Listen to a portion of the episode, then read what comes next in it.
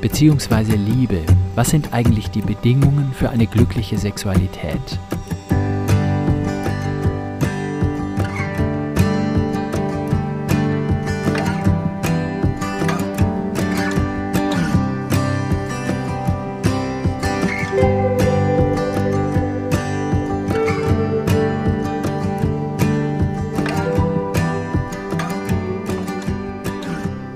beziehungsweise Liebesleben.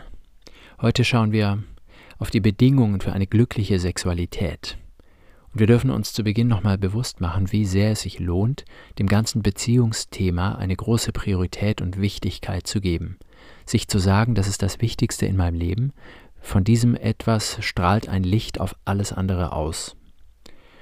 Und noch ein Wort an uns Männer. Wir leben länger in, in guter Beziehung, gesünder, haben im Allgemeinen mehr Geld, sowieso ein lebendigeres Liebesleben und im Alter sogar ein geringeres Demenzrisiko. Und zweitens, und das ist ebenso wunderbar, unser Verhalten ist von entscheidendem Einfluss. An uns hängt die Beziehung. Frauen sind eben sowieso beziehungsbegabter als Männer im Allgemeinen. Und insofern ist das, was wir Männer tun, von großer Bedeutung. Und Frauen können eben viel beitragen, dass Männer in die Situation kommen, viel für ihre Beziehung zu tun. Heute schauen wir eben, was entsteht zwischen uns.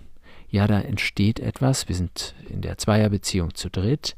Es entsteht die Beziehung. Das habe ich schon von Jugendlichen sogar gehört. Hey, ich kann leider nicht kommen zu dem Treffen. Ich muss jetzt meine Beziehung retten. Ja, was willst du da retten? Dich oder dein Freund? Nein, das, was da entstanden ist zwischen uns.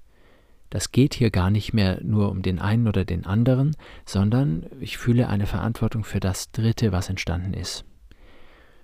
Und da spielt eben das Liebesleben eine große Rolle in diesem, was da zwischen Menschen wächst. Wir wachsen eben im Laufe der Zeit zusammen. Wir leben uns zusammen. Und zum Beispiel, wenn wir, und ganz besonders, wenn wir miteinander schlafen, das meine ich zunächst nur ganz dem Wortsinn nach, also wer mal 50 Jahre erreicht hat, die goldene Hochzeit feiern darf, der hat über 18.000 Tage miteinander verbracht und jeweils, wenn es gut geht, acht Stunden nebeneinander gelegen. Dann wächst man zusammen, ja, das sind allein 6.000 mal 24 Stunden. Und dieses, was da dann zusammen sich bildet zwischen den Menschen, das können wir uns gerade zueinander ansehen. Die Beziehung ist größer als wir beide. Und ich denke immer, ich würde bei einem Parkquiz, was ich selbst erfunden habe, aber noch nie gespielt, ich glaube, ich würde gut abschneiden. Und vielleicht, vielleicht, vielleicht wird das, wenn ich mal 100 werde, mir zum 100. Geburtstag irgendwie ermöglicht. 100 Menschen, die ich alle nicht kenne, 50 Paare, die schon lange miteinander verbunden sind, sind im Raum und die mischen sich und ich werde da hereingeführt und ich weiß nicht, wer zusammengehört. Und dann probiere ich mal aus, nehme mal die Dame, stelle sich mal neben diesen Herrn. Aha, ja, sie sind in langer Beziehung. Und dann das nächste stelle ich nebeneinander und sehe, nein, das ist es nicht. Also irgendwas Geheimnisvolles, was da sichtbar wird als Lebensgemeinschaft. Und da spielt die körperliche Verbindung eben eine große Rolle. Das verkörpert sich. Die Liebe verkörpert sich im Lauf der Zeit. Und so ist es ungeheuer wichtig, dass die Liebenden einander lieben. Und die Sexualität ist dann wiederum auch Symptom für die Beziehung. Wir können ganz viel daran ablesen, das offenbart viel, da ist viel zu erkennen. Nun, 2012 ist eine große, große Studie veröffentlicht worden, The Normal Bar. Und da sind mehr als 100.000 Menschen in verschiedenen Ländern befragt worden. Und unter diesen Befragten, da gab es natürlich Menschen, die sagen, ja, ich bin zufrieden oder sogar sehr zufrieden mit meinem Liebesleben. Und diese Menschen, diese Menschen, die so zufrieden sind mit ihrem Liebesleben, die sind nicht nur das, sondern die haben miteinander noch weitere Gemeinsamkeiten. Das ist doch ungeheuer spannend. Was haben diese Menschen denn noch miteinander gemeinsam? Und das sind tatsächlich elf weitere Gemeinsamkeiten, die die meisten von diesen zufriedenen Menschen auch noch miteinander teilen. Und wenn wir uns diese anschauen, dann können wir vielleicht uns fragen, Mensch, können wir, wie sieht es denn da bei uns aus? Können wir uns vielleicht etwas von deren Gepflogenheiten aneignen? Vielleicht ist das ja ganz wesentlich auch für unser Zusammenwachsen, für unser Liebesleben. Was ich nun im Folgenden entwickle, das ist natürlich dann so, dass man sagen könnte, meine Güte, das ist ja wie ein Rezept, ja. Nimm dies, kriegst du das, hier die Zutaten, dann kommt dieser Kuchen bei raus. Und das ist natürlich das Leben, dem Leben nicht gemäß. Das Leben ist viel mehr als das, dass kein Rezept wird dem Leben gerecht. Wir müssten natürlich auf jede Beziehung einzigartig hinschauen. Jede Beziehung ist einmalig und anders und im Grunde nicht zu vergleichen. Aber solche einmal, einmalige individuelle Anschauung, das ist das Ziel. Und auf den Weg zu kommen, ist der erste Schritt, dass wir in den Umkreis schauen, wie geht es bei anderen. Weil eben in der Beziehung ganz viel Beziehungsdynamik doch ähnlich ist. Also können wir schauen, was, wie, wie ist es bei den anderen, was haben die für weitere Dinge, die die auch pflegen. Ja, und die sagen eben oft einander, ich liebe dich, ich hab dich lieb. Immer wieder sagen sie sich, drücken sie aus in den Worten, in denen viel mitschwingen kann, dass sie einander wirklich zugeneigt sind. Das ist ungeheuer wichtig. Sie küssen einander leidenschaftlich, auch zwischendurch, zwischen Tür und Angel wird das Feuer der Beziehung wieder ange angeheizt, kommt ordentliche Wärme rein. Ja, und sie machen einander häufig kleine überraschende Geschenke. Ja, was wird vermittelt durch ein kleines überraschendes Geschenk? Nicht das, was geschenkt wird, ist da das Wesentliche, sondern das geschenkt wird. Die Geste ist wichtiger als der Inhalt. Da kommt nämlich was Bestimmtes zum Ausdruck, nämlich ich habe in Abwesenheit, als du nicht da warst, auch an dich gedacht. Ich denke an dich nicht nur während du hier bist, sondern sogar wenn du nicht hier bist. Da habe ich Zeit und Aufmerksamkeit und Kraft für dich aufgewendet und ich habe diesen, diese innere, dieses innere Bedürfnis sogar verkörpert. Hier ist dein Geschenk. Da schwingt eben ungeheuer viel mit in dem, was da gemacht oder übergeben wird. Ja, und ein weiteres, man weiß voneinander, was der andere bei der Liebe mag bzw. nicht mag. Das ist kein Tabu, darüber wird gesprochen. Ja, und körperliche Nähe wird auch in der Öffentlichkeit gepflegt. Also äh, ich vermute, da gibt es gewisse Grenzen. Äh, jedenfalls ein Liebesausdruck als ein Bekenntnis. Schaut her, ich, diesen Menschen liebe ich und das brauche ich nicht zu verstecken. Da schwingt viel mit, das ist eine wunderbare Sache. Ja, die Menschen kuscheln gerne, ohne dass da noch mehr draus werden muss. Die Nähe des anderen lieben, sich gerne nah im, im Umkreis des anderen ganz nah aufhalten, sich berühren, ist ganz wesentlich. Und überhaupt wird dem Liebesleben und der Intimität eine hohe Priorität eingeräumt. Das hat Vorrang, das ist wichtiger als manch anderer Termin. Das hat eine Priorität, kommt als erstes. Solche Menschen, solche zufriedenen Menschen, die empfinden einander als gute Freunde. Und vieles, was man über Freundschaft sagen kann, gilt dann auch für die Beziehung. Ja, man kann nicht den ganzen Tag irgendwie unfreundlich zueinander sein und am Abend was anderes erwarten. Liebe wächst und gedeiht am besten auf dem Nährboden der Freundschaft. Und solche zufriedenen Menschen, die reden über ihr Liebesleben. Das wird formuliert, da ist kein Tabuthema, da wird sich ausgetauscht, die Bedürfnisse werden formuliert, gekannt, anerkannt. In guter Weise darüber zu reden, ja, das regt ja selber schon an, das bringt schon auf den Weg zum Ziel dieser Art der Begegnung und Vereinigung. Ja, begrüßt und verabschiedet wird mit einem Kuss, wird mit einer Umarmung, eine kleine Feier sozusagen, dass man zusammen war.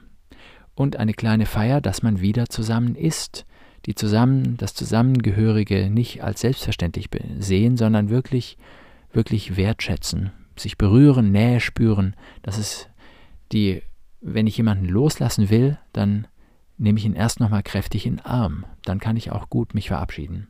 Umarmen, umgehen zu lassen. Die intime Zuwendung. Kein Hallo, hier bin ich oder gar, hey, äh, spannend, dass du auch noch da bist, habe ich gar nicht bemerkt. Ich denke auch, wenn, selbst wenn Kinder da sind, die finden das letztlich toll und erzählen das vielleicht in 30 Jahren. Ja, also die Mami, die hat den Papa immer zuerst begrüßt und dann kamen wir dran. Ich glaube, das ist sozusagen ein Plus. Ja, und elftens, nach zehn, kommt jetzt das Interesse am anderen. Solche Menschen machen sich bewusst, wie wenig sie den anderen kennen und nehmen den anderen nicht für selbstverständlich, sondern wissen, hey, du bist ein großes Rätsel. Ich umfasse dein Wesen mit meinem Bewusstsein nicht, deswegen öffne ich mich dir immer wieder und versuche dich von den verschiedensten Seiten kennenzulernen. Also all diese Gepflogenheiten leben bei Paaren, die glücklich mit ihrem Liebesleben sind. Was wird daran deutlich? Daran wird was ganz Besonderes deutlich. Denn was ist das Wichtigste also für ein gutes Liebesleben? Was können wir lernen aus diesen elf Punkten? Dass das Wichtigste für ein gutes Liebesleben die gute Beziehung ist. Die Grundlage für die gute Sexualität ist das gute Miteinander. Beziehung und Sexualität hängen zusammen, das sind zwei Seiten des Gleichen. Ja, wie gesagt, den ganzen Tag blöd zueinander sein und das kann ja nicht im Widerspruch stehen zu dem, was dann Liebe sein soll. Oder wenn ich mich nicht, wenn ich den anderen nicht wie ein Freund behandle, nicht freundlich bin, den anderen nie küsse, nie sage, wie lieb ich den anderen habe und so weiter. Aber wenn ich mich freundlich verhalte, wenn ich herzlich begrüße, wertschätzen, wertschätzend die gemeinsame Zeit auch verabschiede, wenn ich Interesse für den anderen zeige, die Nähe des anderen genieße beim Kuscheln, dann ist die Sexualität der Höhepunkt der ganzen Beziehung, der Freundlichkeit, der Liebe. Alles hängt eben zusammen, alles ist eins und das wird an diesen elf Gewohnheiten deutlich. Sexualität und Beziehung gehören zusammen. Das ist die wichtigste Erkenntnis aus diesen elf Punkten. Und das ist so toll, diese zu wissen. Die kann man auswendig lernen, ja, die kann man im Bewusstsein tragen, im, im Bad an den Spiegel hängen. Und weil man sich eben immer wieder davon ableiten kann, ja, das, dieses und jenes und jenes, das stärkt das Miteinander, das fördert die Liebe. Und das ist ungeheuer wichtig, noch aus einem weiteren Punkt weil ganz viele Menschen anders denken über die Sexualität und insbesondere junge Menschen, wie ich das mitbekomme. Und zwar, die meinen, dass man in bestimmter Art und Weise aussehen müsse, um ein glückliches Sexualleben zu führen. Dass man da geradezu ein Sportabzeichen vorzuweisen, vorzuweisen habe, dass man Erfahrung mitbringen müsse. Ja, wahnsinnig viel in Anführungszeichen Bildung durch die äh, Dokumentarfilme, die es im Internet dazu gibt. Und all das kommt eben bei diesen elf Punkten nicht vor. Das ist völlig unbedeutend für die Sexualität. Das ist überhaupt nicht wichtig, wie man aussieht. Es geht nicht darum, irgendwie einen schwarzen Gürtel zu haben oder Erfahrung oder gar Bildung. Ja, die beiden können sogar kontraproduktiv sein, weil es doch um die unmittelbare zwischenmenschliche Begegnung geht. Und da will ich keine Erfahrung oder Vorstellungen zwischen mich und den anderen bringen. Die Sexualität ist die allerintimste Weise, miteinander zu kommunizieren, ist die naheste Begegnung, eine nackte Begegnung, unmittelbar, und alles Mitgebrachte kann da kontraproduktiv sein. Das ist vollkommen in Ordnung, alles ist in Ordnung, ohne Mitbringsel sich ganz frei miteinander auf die Suche zu machen nach der Liebe. Ich muss eben nichts können sondern ich darf sein, wie ich bin. Ich brauche nichts zu beweisen und entsprechend nichts vom anderen zu erwarten und auch von mir selbst nichts zu erwarten. Insofern, ich darf zusammenfassen, die beste Bedingung für ein glückliches Liebesleben ist also die bedingungslose Liebe. Sich bejaht fühlen, wie man ist, den anderen annehmen, wie er ist. Wie man aussieht, das gehört eben zum ganzen Menschen dazu. Lieben heißt den anderen zu lieben, wie er ist. Ich liebe nicht meine Vorstellung vom anderen, sondern immer mehr ihn selbst. Ich liebe dich, wie du bist, ohne oder mit Erfahrung und so weiter. Und wenn solch eine liebevolle Beziehung wirklich gepflegt wird, dann gibt es auch noch Steigerungsmöglichkeiten für das Liebesleben. Es kommt aber erst nach dem Komma. Das kommt bei diesen elf Gepflogenheiten nicht vor. Die Beziehung ist das A und O. Und nach dem Komma kommt dann zum Beispiel das Prinzip der positiven Verstärkung. Also wenn mir was gefällt, dann zeige ich das, dann sage ich das, das melde ich zurück. Ich sage, wie schön es ist, von dir berührt zu werden und auf diese Art und Weise.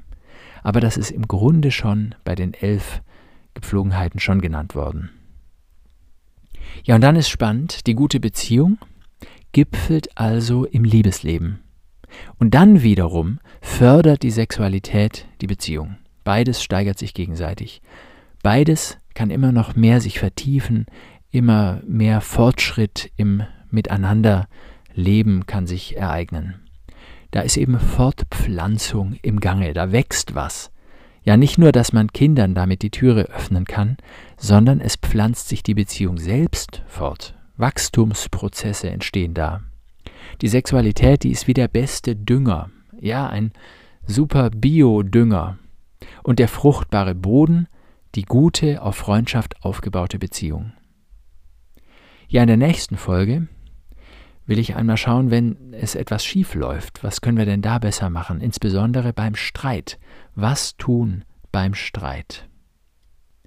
Also viel Freude beim Zuhören, viel Spaß beim Teilen und beim Abonnieren. Bis dahin, tschüss.